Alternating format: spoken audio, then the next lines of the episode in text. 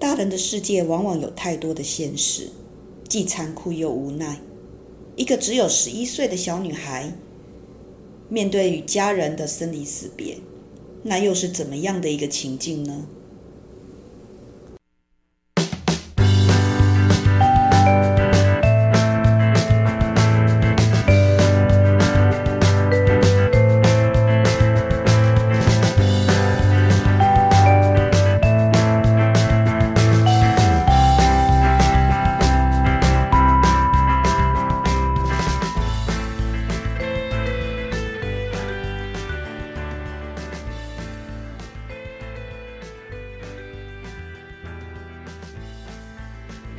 各位伙伴，大家好，欢迎来到 CNU 故事实验室。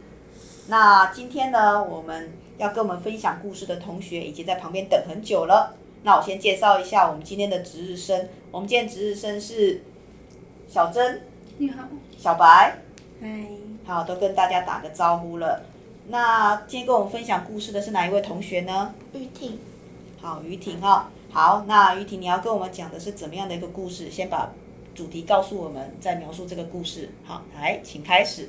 坚强的小女孩，这是一篇感性的小故事。主角是一位小女孩与她的爸爸妈妈。那时候的她只有十一岁。小女孩的爸爸因为生病了，所以长期需要跑医院治做治疗。每当小女孩看见爸爸身体一天比一天还要虚弱，她的心情就是越来越低落。小女孩因为有过敏，所以需要长期回诊。事情发生的前一天，小女孩的妈妈带着她回诊。小女孩妈妈很辛苦，必须一个人照顾两个人。隔天早上，小女孩的爸爸出事了。事情的发生是这样的：小女孩的爸爸对小女孩的妈妈说，她不舒服。此时，小女孩心里非常的害怕。小女孩的妈妈非常无助，不知道该怎么办，于是眼角掉落一滴眼泪，到处寻求协助。最后，还是鼓起勇气打了一一九。虽然小女孩还小，但她其实都知道发生什么事。于是过没多久，救护车到了。小女孩听见救护车的声音，非常害怕。在送往医院的路上，小女孩不断地哭泣。此时听到后面的救护人员不断传出患者嘴角流血，于是小女孩崩溃了。终于到达医院了。小女孩看见救护车上都是刚刚用卫生纸擦拭过的血，心里非常的不安。送进急诊室时，等到医生来的时间，小女孩害怕地抱住妈妈，不断地摸爸爸的手，告诉他：“爸爸会没事的。”终于，医生来了，医生给了一张放弃急救书，跟小女孩的妈妈说：“病人状况不是很乐观，如果真的到了要急救的状态，看看家属是否愿意急救。”听完，小女孩看的妈妈看得出妈妈的心里有很大的打击，也看出妈妈的难过。过没多久，小女孩的阿姨来医院看看小女孩的爸爸，也是要来医院把小女孩带回家。当小女孩知道阿姨是要来带走她的时候，不断的哭闹。小女孩想不透为什么她想留在医院陪着爸爸不行，但是残酷的大人们都用都回答他们医院不能待太久。不管小女孩心里有多么的不开心，一样要接受乖乖的跟着阿姨回去。回家的路上，小女孩拼命哭。原来这就是残酷的世界。也或许是因为小女孩还小，不懂大人们担心的是什么。小女孩的心里只想着想要陪爸爸。后来，小女孩到家，电话响了。小女孩非常激动，想知道是不是妈妈打的。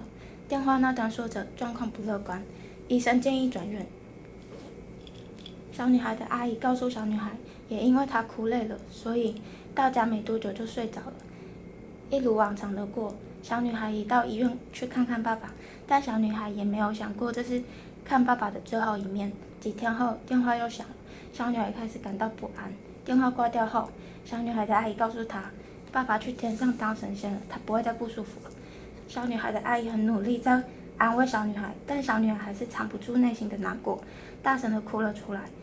到了医院，小女孩看到爸爸，一直不断地跟爸爸说：“很开心你能当我的爸爸，下辈子我们还要继续当父女儿。”说完，小女孩崩溃了，事情也圆满落幕。现在小女孩也长大，这段记忆她会永远保存的，好好过每一天。好，其实我们听到一个非常感人的故事哈。那因为这个小女孩她还还蛮小的，在她小学的时候，十一岁嘛，哈、嗯，差不多是小学的阶段就遇到了这样子跟家人的生离死别，坦白说是蛮残忍的一件事情哈。嗯、那呃，因为我们这样的一个故事哈，其实你刚刚念的有点快，我们在情绪酝酿的都来不及。嗯。因为像遇到这样子的事情，你可能需要有一点时间让听众好，或者是我们在情绪上会呃需要真的要稍微慢一点，你慢慢的去累积这样的一个情绪哈。那其实身体健康真的很重要。啊，因为很多钱买不到的，当然健康这个部分真的是金钱买不到的。好，那亲情，我想你最后面的时候也有做一些做一些交代。好，所以它大部分就是发生在呃，就是父母对小孩子的态度，真的我们还是觉得小孩子就是不宜到医院到那样的地方去。我想两位同学也都有都有听过嘛，长辈通常不让小孩子到医院嘛。觉得医院不太干净啊，或是觉得他这个呃有很多的病菌，好，最主要是怕病菌的一个感染。好，所以你这个故事最最主要是要强调那个亲情的部分嘛？对，是不是？对。那这是你自己本身的故事，还是你是从别的地方找到的灵感呢？本身的故事。真的？嗯。哦，那这样子你是非常坚强的来走过这一段哦。对。好，那当时的当时的心理状况应该是非常的呃难受嘛。对。好，那也感谢，其实阿姨也有帮忙，是不是？嗯。好，让你的整个过程当中能够顺利一点哈。对。那，就是跟妈妈之间的互动，是不是也因因为这样子而呃更加深了一些就是情感的交流？对。是哈。嗯。好，那其他两位。同学有没有一些想法？觉得大人如果大人可能就是觉得小孩比较心理上可能会有一点惊讶，为什么会这样，所以比较不方便跟小孩说这件事，所以才会瞒着小孩，直到最后一天了才告诉他们。嗯，那到底这样子瞒着小孩是对孩子来讲是好还是不好呢？因为立场不一样，像有时候我们大人会觉得说啊，是因为小孩子不懂事，所以就不好告诉他太多。那事实上，其实也许小孩子已经够成熟到他可以理解这些事情，就像故事里面的主角一样，他其实他真的是理解的。嗯，那小珍这边有没有一些想法呢？针对这个故事？